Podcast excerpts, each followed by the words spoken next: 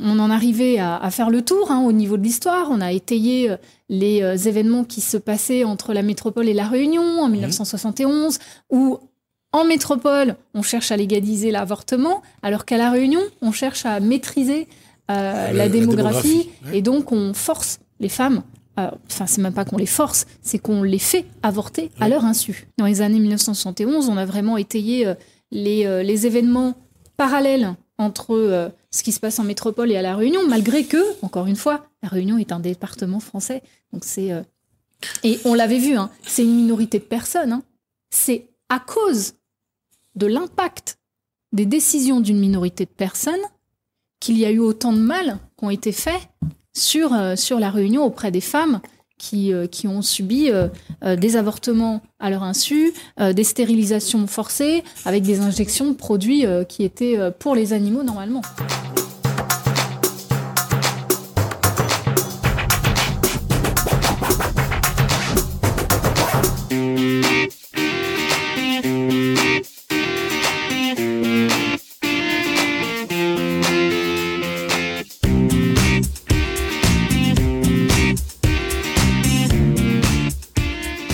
Bonsoir à tous, bienvenue dans votre émission La Réunion Léla. La femme a-t-elle gardé la flamme? C'est dans Cosmo Réunionnais.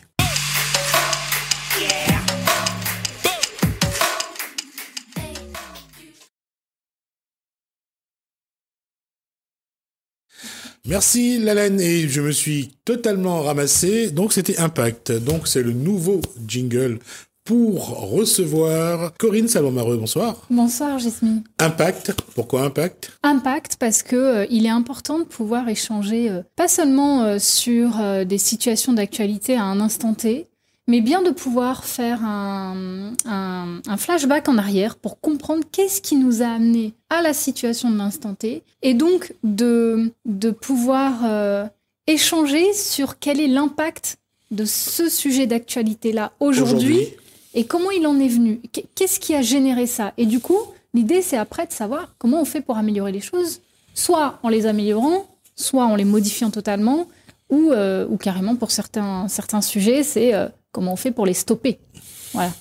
Échanger la, échanger totalement la donne. Échanger totalement la donne. Et je pense que le, sur le chemin parcouru de l'histoire de la Réunion, on voit que parfois, ce qui est impressionnant, c'est qu'il n'y a pas de cohérence. Il y a des choses qui arrivent parce qu'il y a des décisions qui sont prises un petit peu chacun de son côté. Et dans, tout ce que euh, on a pu dire sur ce plateau, c'est peut-être là la faiblesse de, de la réunion, c'est que il n'y a pas un groupe qui pense, qui décide ensemble.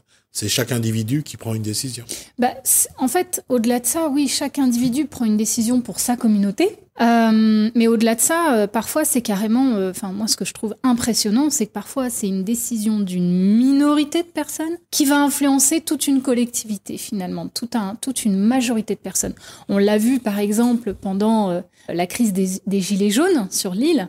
On a une publication Facebook qui a très bien circulé à ce moment-là, où on avait une vision en grand recul de la route du littoral et où effectivement la route du littoral est bloquée par une poignée de personnes, 10 à 12 personnes, pour finalement bloquer des milliers et des milliers d'automobilistes qui ont envie de se rendre au travail, qui ont envie de déposer un proche pour faire des soins, qui ont envie euh, d'emmener les enfants euh, à garder quelque part, qui ont un animal malade dans la voiture, qui ont une personne âgée. Et ça, c'était effarant parce que la publication Facebook préciser, 20 personnes seulement, enfin 10, 10 une poignée d'une dizaine de personnes sont en train d'emmerder un millier de personnes.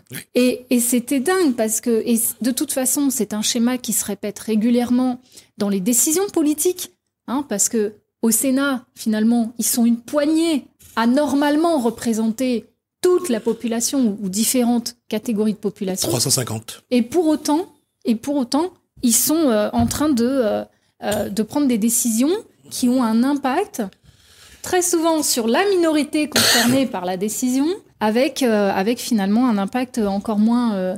Bah, qui, qui, apporte des conséquences lourdes pour le reste de la majorité des personnes. Alors sur le Sénat, ils sont à peu près 350, mais dans la Constitution, c'est la, la Chambre qui qui vote des lois, mais qui son vote n'est pas pour autant pris en final, au final, n'est pas toujours pris en compte. Pour euh, l'Assemblée nationale, c'est 567 députés qui prennent des décisions. Est-ce que pour autant, ça arrange 66, voire 67 millions de personnes? Bah, Quand on regarde euh, la légalisation du consentement à l'âge où ils l'ont précisé, c'est inquiétant. Ça arrange qui, ça? Est-ce que les enfants eux-mêmes, les personnes concernées par cette loi, ont été sollicités pour prendre une telle décision Ou est-ce que ça arrange plutôt ceux qui ont, un problème de pédophilie et qui ont hâte de pouvoir euh, se marier ou d'avoir une relation sexuelle avec euh, quelqu'un qui a encore un corps d'enfant? Ça arrange qui réellement?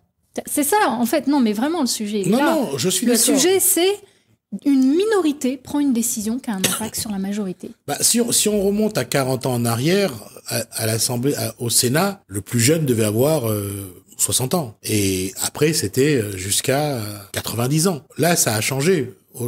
Euh, avant, c'était pour être sénateur, il fallait avoir 35 ans minimum. Aujourd'hui, euh, il n'y a, y a, pas d'âge. Mais la, la, question posée par Corinne Savon-Mareux est tout à fait euh, intéressant. Mais comment choisir le bon, les bons, les bonnes personnes pour prendre les bonnes décisions? Euh, Si on reste dans le schéma politique, c'est pas possible.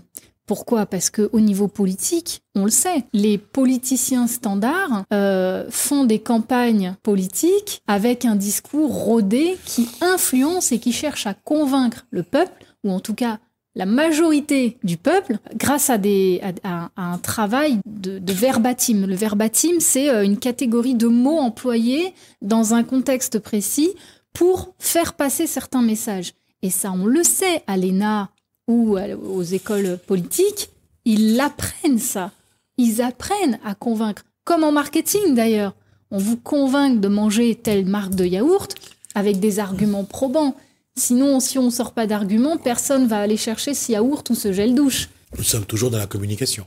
Et on est toujours dans la communication. Et la communication, c'est un, c'est un, c'est une branche qui frôle la manipulation. C'est pour ça que aujourd'hui, même dans l'histoire, on, se rend compte que ben il y a des gens qui ont décidé de falsifier l'histoire. Ah, bien sûr, bien sûr, les gens falsifient l'histoire. Et puis des fois, ils s'arrangent très bien aussi pour falsifier l'avenir, finalement. La dernière fois, on se disait que euh, on, en arrivait à, faire le tour hein, au niveau de l'histoire. On a étayé euh, les euh, événements qui se passaient entre la métropole et la Réunion en 1971, où en métropole, on cherche à légaliser l'avortement, alors qu'à la Réunion, on cherche à maîtriser euh, la, démographie, et donc on force les femmes. Euh, enfin, c'est même pas qu'on les force, c'est qu'on les fait avorter à leur insu, pendant qu'elles sont euh, sous une, anesthésie générale et qu'elles étaient venues pour totalement autre chose, pour, pour une, quelque chose de bénin. Et finalement, la femme se retrouve sans enfant dans le ventre quand elle sort de l'hôpital. Donc ça, on l'avait vu. Dans les années 1971, on a vraiment étayé les, les événements parallèles entre euh, ce qui se passe en métropole et à La Réunion, malgré que, encore une fois, La Réunion est un département français. Donc c'est euh, Et on l'avait vu, hein, c'est une minorité de personnes. Hein. C'est à cause de l'impact des décisions d'une minorité de personnes qu'il y a eu autant de mal qui ont été faits sur, euh, sur La Réunion auprès des femmes qui, qui, ont subi des avortements à leur insu, des stérilisations forcées avec des injections de produits qui étaient pour les animaux normalement. Mais ce genre de, pratique, malheureusement, ça a existé de tout temps. Et ce qui, aujourd'hui, on, le voit encore, euh, avec, bon, je vais parler de, des Antilles parce qu'il y a eu ce problème avec les bananes et le produit mm. qui a été utilisé et on voit le, les descendants aujourd'hui réclamer justice, on voit bien que ils veulent faire passer une décision, qu'importe les conséquences. Ils le savent. Ils savent les décisions, les, les conséquences de leurs décisions. Ils le savent. Et d'ailleurs, ils choisissent précisément où est-ce qu'ils font leur zone test. Et ils l'ont fait aux Antilles. Et c'est comme quand, euh, dans les années 50, ils ont voulu faire avorter les femmes noires. Ils prennent, les décisions sont prises et, et ils foncent. Et il y a une minorité, effectivement, qui ont décidé de... qui et derrière, il y, a ceux qui appliquent. Et c'est euh, inquiétant. C'est inquiétant que du coup, euh, il n'y ait pas la majorité qui se réveille, toute la collectivité, pour... pour alors, tu me diras, bah oui, mais justement, la crise des Gilets jaunes, c'était justement la majorité qui se réveille et qui vient manifester. Mais est-ce que ça a réellement changé les choses? En profondeur est-ce que ça change les choses? Non, parce qu'à chaque fois, on vous donne l'impression qu'on va changer les choses, et après, ils gagnent du temps, après, ils expliquent pourquoi ils l'ont pas fait. La violence envers les femmes, c'est le même principe. Pourquoi est-ce qu'aujourd'hui, les, les sanctions des violences envers les femmes sont aussi flexibles, légères pour certaines et flexibles pour d'autres? Comment ça se fait que euh, un homme qui a, euh, qui est déjà euh, condamné pour violence conjugale puisse ressortir libre cinq ans plus tard ou quatre ans plus tard. Et finalement, on le revoit dans les journaux. On va de nouveau avoir affaire à cet homme qui est retourné voir l'ex-conjointe, qui a du coup euh, la, la rouée de coups et elle, ce coup-ci, elle s'en est pas sortie. Ou alors qui va de toute façon être violent avec les femmes qu'il rencontrera après. Et ce qui me fait sourire parfois, c'est qu'on dit toujours qu'il y a des vérités qu'on ne peut pas cacher. Rappelez-vous cette histoire où ce, euh, ce gendarme avait reçu une personne pour euh, violence conjugale et le, ce, ce gendarme,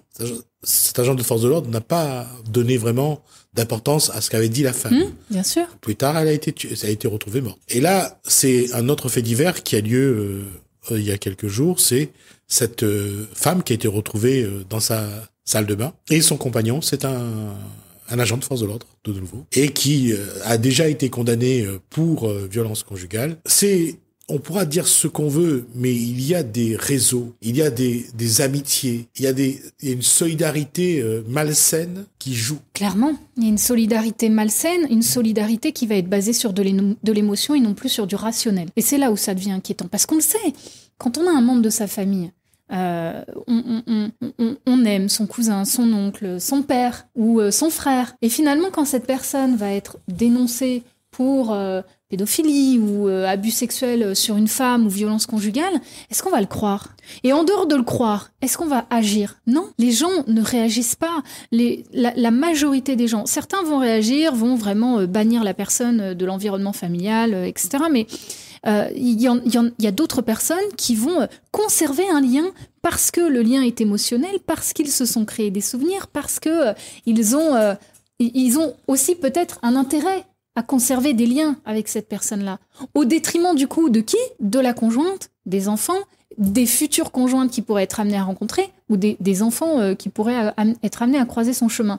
C'est irrationnel et tout le monde n'est pas capable en fait de faire la part des choses entre euh, ok, je l'aime beaucoup, mais ce qu'il a fait c'est mal, ou ce qu'il fait c'est mal. Il faut bien à un moment donné, comme avec des enfants, passer à, à une forme de sanction, de sanction émotionnelle. Si tu continues tes bêtises, je ne te fréquente plus, je m'éloigne de toi. Parce qu'il y a ça aussi, c'est que la- la plupart du temps, ils arrivent à conserver une posture euh, de charmeur ou de bon copain ou du bon ami, etc., auprès de, son relationnel. Et du coup, les choses ne se modifient pas. Il y a quand même un fait aussi, c'est-à-dire que quand on regarde un petit peu à plus grande échelle dans là où il y a de la pédophilie, là où il y a de la violence faite aux femmes, lorsque toute une structure est, est impliquée, et là ils mettent vraiment un chape, une chape de plomb là-dessus. Et Bourdin de RMC, Ah. qui est banni de BFM, d'accord? Il a été viré de BFM parce que il est accusé. Les faits ne sont pas vérifiés encore, mais il est accusé d'avoir eu euh, euh, des, euh, des agressions sexuelles sur des femmes et donc ils l'ont tout de suite évincé parce que BFM TV ne prend pas de risque. Sauf que ce qu'on voit, c'est que là, on est au 21e siècle. euh, on- et, et ce qui a soulevé ça, c'est quoi? C'est le hashtag MeToo qui a fait énormément de bruit. Et ce qui est incroyable avec le hashtag MeToo, c'est qu'il a réussi à faire du bruit au niveau mondial, pas seulement au niveau européen. C'est parti des États-Unis, ça a atterri en France, tout le monde s'est en- s'est- s'est englué dans cette porte ouverte à dénoncer euh, les violences qui avaient été faites 10 ans, 5 ans, 20 ans auparavant. Et de fait, maintenant, les sociétés, comme elles ont mesuré l'impact des réseaux sociaux sur leur, euh, leur image d'entreprise, là, elles ne prennent plus de risques et même si les faits ne sont pas encore prouvés, on préfère juste mettre à l'écart euh, Bourdin de BFM TV au cas où, en attendant, pour ne pas salir son image. Ça a été le cas, c'était pas le cas pour DSK. Non, Quand DSK a été dénoncé, qu'il a été accusé, il a pu continuer à, à œuvrer dans le dans l'univers politique pendant des années avant que les faits soient prouvés. Euh, si on prend ce jeune euh, euh, nageur français champion olympique qui se retrouve dans cette situation où il est accusé par une jeune fille d'avoir été violée. Ben, on voit aussi que d'un coup les ou comme ce cet acteur français qui était dans qui a joué dans Qu'est-ce que on a fait au bon Dieu et qui se retrouve maintenant sur la touche et les est devenu infréquentable. C'est là où on voit que les, ce sont les hommes, les hommes et les femmes qui choisissent à ce moment-là, fréquentable ou pas fréquentable. Hmm, exactement. Et c'est vrai, c'est ce que tu dis. Un homme qui est dénoncé de faire des violences sur les femmes, qui est accusé d'agression sexuelle ou quoi que ce soit, ou même de pédophilie, les femmes qui l'entourent seront dans une démarche émotionnelle hmm.